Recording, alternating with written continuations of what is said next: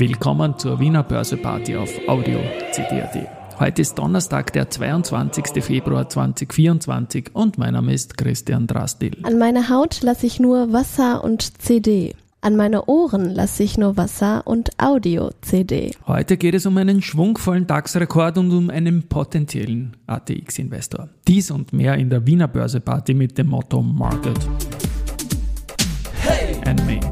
here's Margaret and me,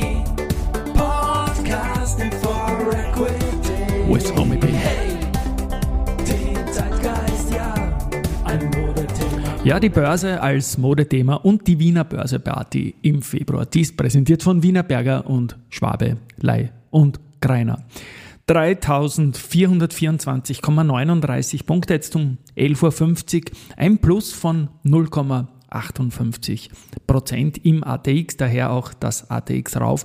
Aber wir sehen einen mehr als eindrucksvollen neuen deutschen DAX-Rekord heute mit Gap Up nach oben. Und in Wien haben wir noch einen Wert, der unter dem Jahresstartwert liegt. Gewinner, Verlierer aus dem 38 Titel umfassenden Private Investor Relations Universe ist die S-Immo jetzt zum Mittag vorne mit plus 2,8% und Jahreshoch 15,48. Dann die FACC mit plus 2,2%, zu der komme ich noch, und die AT&S mit plus 1,7%. Günstiger gibt es die Marinomed mit minus 5,4%. Beim Geldumsatz zum Mittag ist es so, dass die erste Gruppe vorne liegt mit 5,3 und die Raiffeisen mit 5,1 und die Wiener Berger mit 4,9.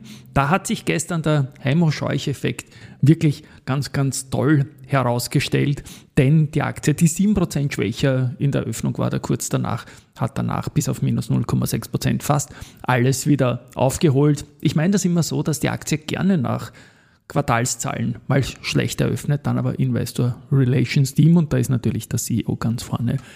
Offenbar gute Arbeit in den Investorengesprächen macht, sodass sich das bis zum Schluss wieder nivelliert. Der Wolfgang Mateka hat heute in der Früh auf Audio CD einen Podcast veröffentlicht, wo er ein bisschen drüber sinniert, dass wenn man jetzt nicht wirklich die absolute Marktmeinung hat, was eine Richtung betrifft, aber die volativ ist, dass man einen Long Straddle kaufen kann, sprich Call und Butter auf den gleichen Strike. Ich sage mal, lieber Wolfgang, hoffentlich hast du das gemacht, denn die Volat ist nämlich gestern Abend reingekommen, kurz nachdem du das geschrieben hast. Dann haben wir noch Nachrichten, wie gesagt. FACC habe ich erwähnt. Die haben gute Zahlen geliefert. Umsatz im Geschäftsjahr 23 um 22,8 Prozent drauf auf 745,6 Millionen. EBIT in Höhe von 17,5 Millionen.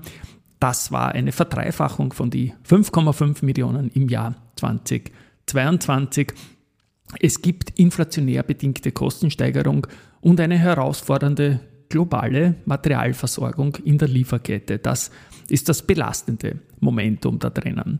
Im Geschäftsjahr 2024, und das ist das Wichtige, rechnet man mit einem weiteren Umsatzwachstum von 10 bis 15 Prozent und einer Verbesserung der Ertragslage. In Summe hilft das der FACC heute in die Tagesgewinnerliste. Die POR ist ebenfalls in den vergangenen Tagen verdammt stark unterwegs. Es könnte heute der sechste Plus-Tag in Folge sein. Kumuliert bringt diese Serie mehr als 10% plus wieder auf 14 Mitte in der Aktie. Und auch POR hat von CDP, von dieser Non-Profit-Umweltorganisation, ähm, die Note B bekommen. Das ist Water Security, Climate Change sind da die Schwerpunkte natürlich für ein Bauunternehmen und die Nachhaltigkeitsagenten der POR sieht man ganz, ganz klar in der Chefetage positioniert.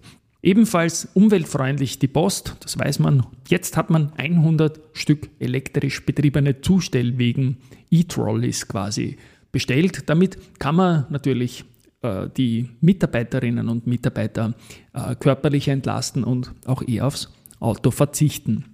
Bei der Wiener Berger, den Heimerscheuch-Effekt habe ich genannt, gibt es auch eine konzerninterne Veräußerung von 6 Millionen Aktien an die Tochtergesellschaft Wienerberger Participations.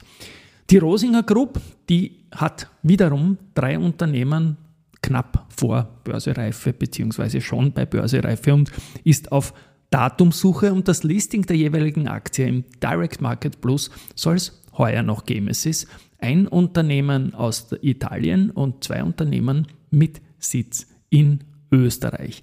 Die Namen der Unternehmen werden im Zuge gesonderter Pressemeldungen im Jahresverlauf bekannt gegeben werden. Das ist eine traditionelle Vorgangsweise der Rosinger Group und hat immer gepasst in den vergangenen Jahren. Da waren zuletzt RWT, VAS, Kostat und viele weitere Unternehmen am Weg an die Wiener Börse.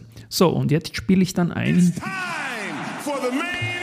mein Main Event. Ich habe viel Freude mit meiner Börse People Serie und ganz besonders viel Freude gehabt, auch mit der Episode mit dem Thomas Steiner, Direktor der österreichischen Nationalbank und er ist für das Treasury zuständig. Also es war wirklich eine launige, launige Reise, 30 Minuten, ein bisschen mehr, die wir da gemacht haben. Ich war leider ein bisschen verkühlt, aber auch verkühlt muss ich ihm die Frage stellen, wie er es denn mit österreichischen Aktien hält. Na, wir halten kaum österreichische Aktien. Äh, da ist unser Blick bei, bei Aktien stark international ausgerichtet. Also wir haben amerikanische, europäische äh, Aktien. Äh, ich glaube, ungefähr die Hälfte von dem, was wir an der Gesamtsumme, die wir da jetzt äh, halten an, an Aktien, ist ungefähr die Hälfte äh, Euro. Ähm, österreichische gibt's kaum, aber das sozusagen stark bankenlastig ist und das ist nicht unser, äh, also beim Banken würde man nur das machen, was quasi im Index äh, drinnen ist. Ähm, aber ähm, österreichische Aktien steht bei uns nicht so groß äh, im Kurs, ehrlicherweise. Jetzt möchte ich da Keyboard verkaufen, österreichische Aktien verkaufen natürlich.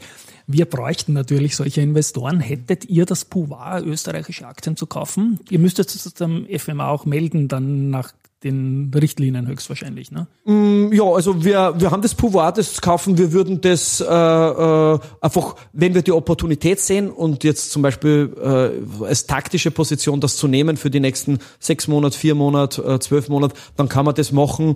Ähm, durch eine Entscheidung des Treasurys äh, äh, sich äh, äh, sozusagen dafür zu entscheiden, äh, Aktien zu kaufen, äh, war jetzt in der jüngeren Vergangenheit nicht äh, angesagt oder, oder, oder da. Aber die, die Chance steht immer da. Wir schauen, wir beobachten ja viele Märkte mit unserem Team laufend. Äh, dazu gehören natürlich auch österreichische Aktienmärkte, logisch. Ich glaube sozusagen der Brüller oder der Brüller, der, der äh, Stein, der das Ganze stärker nur ins, ins Rollen bringen würde, war halt, wenn man sozusagen Altersvorsorge äh, dazu bringt, äh, stärker auf Kapitalmärkte zu schauen.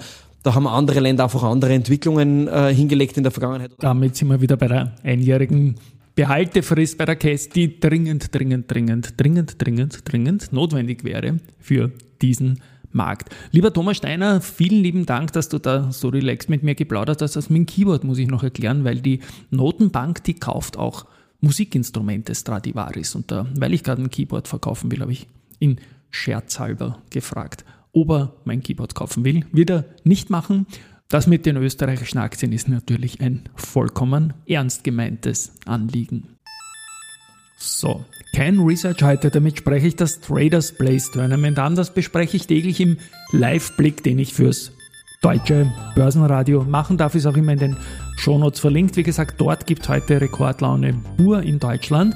Aber ich bespreche nicht nur den DAX 40, sondern auch 13 österreichische börsennotierte Aktien und 7 Player, die in Österreich sonst noch wichtig sind. Und aus diesen 13 Titeln und 40 DAX-Titeln gibt es ein Tournament, wo jeden Tag der schwächste Titel nach Performance rausfällt. Und da sind jetzt sechs Tage vorbei. Zunächst hat es drei Österreicher erwischt, Marimbex, Pira Mobility, FATT. Und jetzt dann drei deutsche, Conti, Siemens Energy und die Siemens Healthineers, also die zwei kleinen Siemense. Der beste Titel nach Performance, hat immer Wildcard für den nächsten Tag und kann nicht ausscheiden, dann wird es quasi den zweitschwächsten erwischen. Und diese Wildcard hat aktuell der Karl-Heinz Strauß mit der POR. Tschüss und Baba.